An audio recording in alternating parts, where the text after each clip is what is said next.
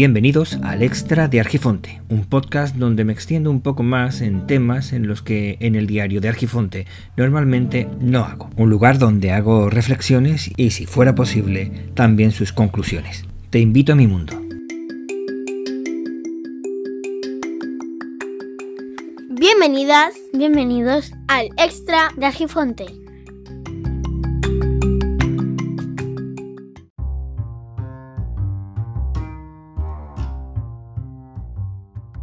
Noticia que he estado escuchando, al parecer, el jefe del Estado del Reino de España decía que la libertad de prensa es fundamental. Pues sí, es fundamental. Sobre todo para un sistema eh, en el que estamos ahora mismo, un sistema representativo. Pues sí, es necesario para poder estar informado de lo que hacen.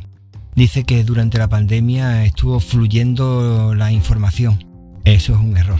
Estuvo fluyendo las noticias. Noticias que en muchos casos eran falsas, noticias que eran bulos, noticias que llevaban medias verdades y algo de información. Sí, porque es que muchas veces para que algo funcione necesita que una parte de la información sea veraz, en la que se apoya para que los demás se lo crean. Más o menos como lo que pasa con, con los mitos. Pues precisamente eso. También ha habido información, pero sobre todo ha habido mucha desinformación y un ataque perpetuo Después el sesgo nuestro, el que se encarga de pensar que nuestro medio de comunicación favorito es el que dice la verdad, nos hace pensar que por lo general eh, hay que atacar a este o al otro porque lo hace mal todo, todo. Y tú te paras a pensar en la vida real y dices, bueno, una persona lo hace todo mal, todo, absolutamente todo.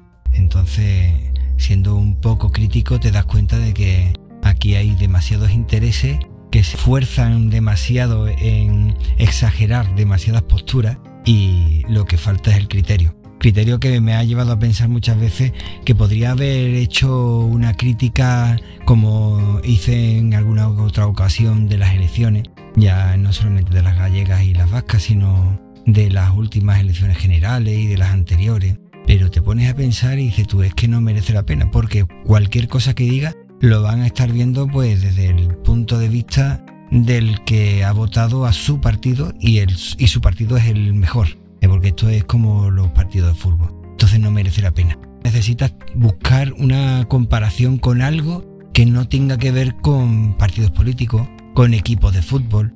Esta noche se me ha ocurrido pensar que quizás la mejor forma de verla es el comportamiento que estamos teniendo con el tema del coronavirus. En un principio se nos dice las recomendaciones, que nos portemos como, eh, o se nos sugiere que, que cómo tenemos que comportarnos, pero después, visto que nuestra irresponsabilidad individual es mm, poco menos que imposible que se lleve a cabo, pues entonces pasa el Estado a, a las normas obligatorias. Se nos dice dónde tenemos que ponernos las mascarillas y cómo tenemos que ponernos. Se nos sugiere cuándo ponerlo y si es posible que sea siempre. Y sin embargo, hacemos caso omiso o hacemos lo que nos da la gana, no nos ponemos de papada, en la frente, en el codo, de muñequera, o te lo pones solamente un rato eh, cuando estás dentro de algún sitio, pero después te lo quitas sin lavarte las manos, sin tener el mínimo cuidado de las normas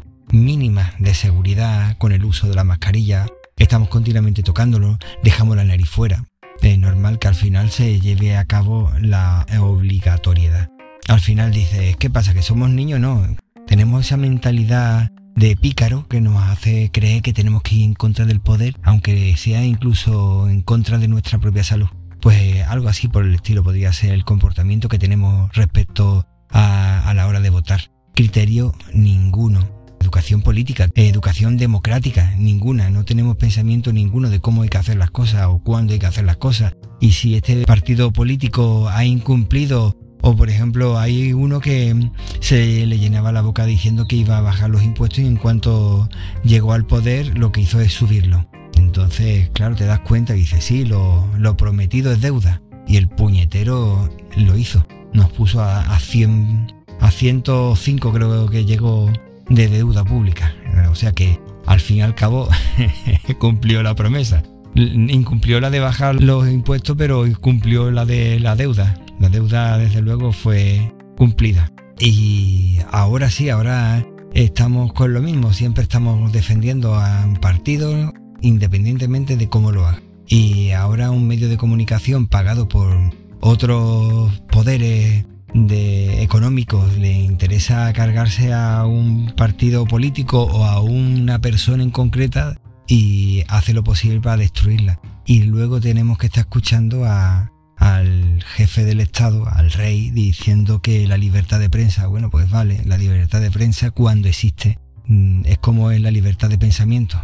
Eres libre de decir lo que quieras, pero si no sabes ni lo que dices, en la que todo el mundo puede decir lo que sea, pero si no hay un mínimo de criterio a la hora de escribir cualquier cosa y encima los que lo leen o lo escuchan o lo ven tampoco tienen ese criterio para decir este medio no merece la pena o al contrario, no merece la pena escuchar a otros que, que sí se preocupan de confirmar o desmentir las noticias, porque a mí me gusta más este que dice lo que me gusta, o sea, cayendo en ese sesgo de, de la confirmación en esa cúpula, en esa burbuja en la que solemos vivir mucho porque estamos muy cómodos en ella, porque dicen lo que queremos escuchar.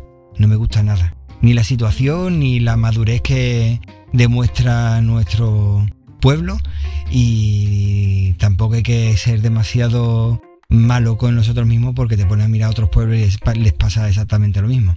Quizá es un problema de la globalización, o no, y eso lo tenemos dentro y es la, esa vagueza intelectual que tenemos últimamente, que nos gusta más jugar a, a la PlayStation o nos gusta jugar más a yo que sé, a cualquier otra cosa o hablar de cualquier tontería antes que plantearse cualquier cosa, que es verdad que ser libre es duro, porque tienes que estar continuamente Mm, pensando en todo lo que estás haciendo, en todo lo que estás diciendo, en si te gusta o no te gusta y por qué te gusta. Claro, es mejor vivir la vida tranquilo que te digan lo que tienes que hacer y lo que tienes que pensar. Supongo que cuando la inteligencia artificial llega a ser bastante potente y nos digan lo que tenemos que hacer y decir, y nos sugieran lo que tenemos que hacer y decir y pensar y que lo que nos tiene que gustar, porque resulta que nos han hecho unos análisis y dice que nosotros somos propensos a no sé qué, estemos más tranquilos, más a gusto y seamos unos individuos pasivos y carentes de crítica, pero muy felices. O no, no sé, yo creo que no. O quizá unos cuantos no seamos felices con eso.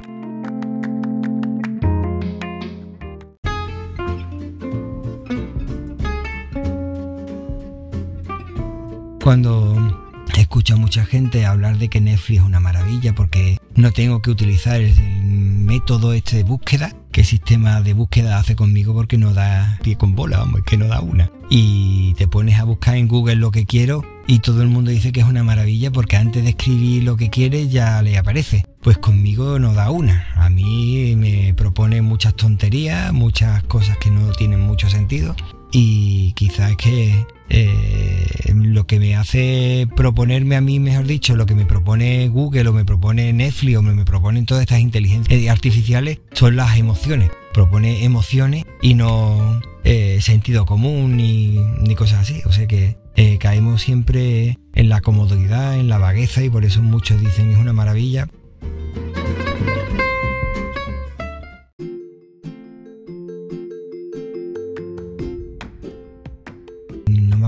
En qué película o en qué dicho, yo escuché una vez lo de que una persona salió de alcalde y lo primero que hicieron es cuando llegó al, al despacho le dieron una taza de, perdón por la palabra, una taza de mierda y no quería. Pero al final se terminó tragando pensando que eso era suficiente y le dijo, bueno, pues ahora tiene otra.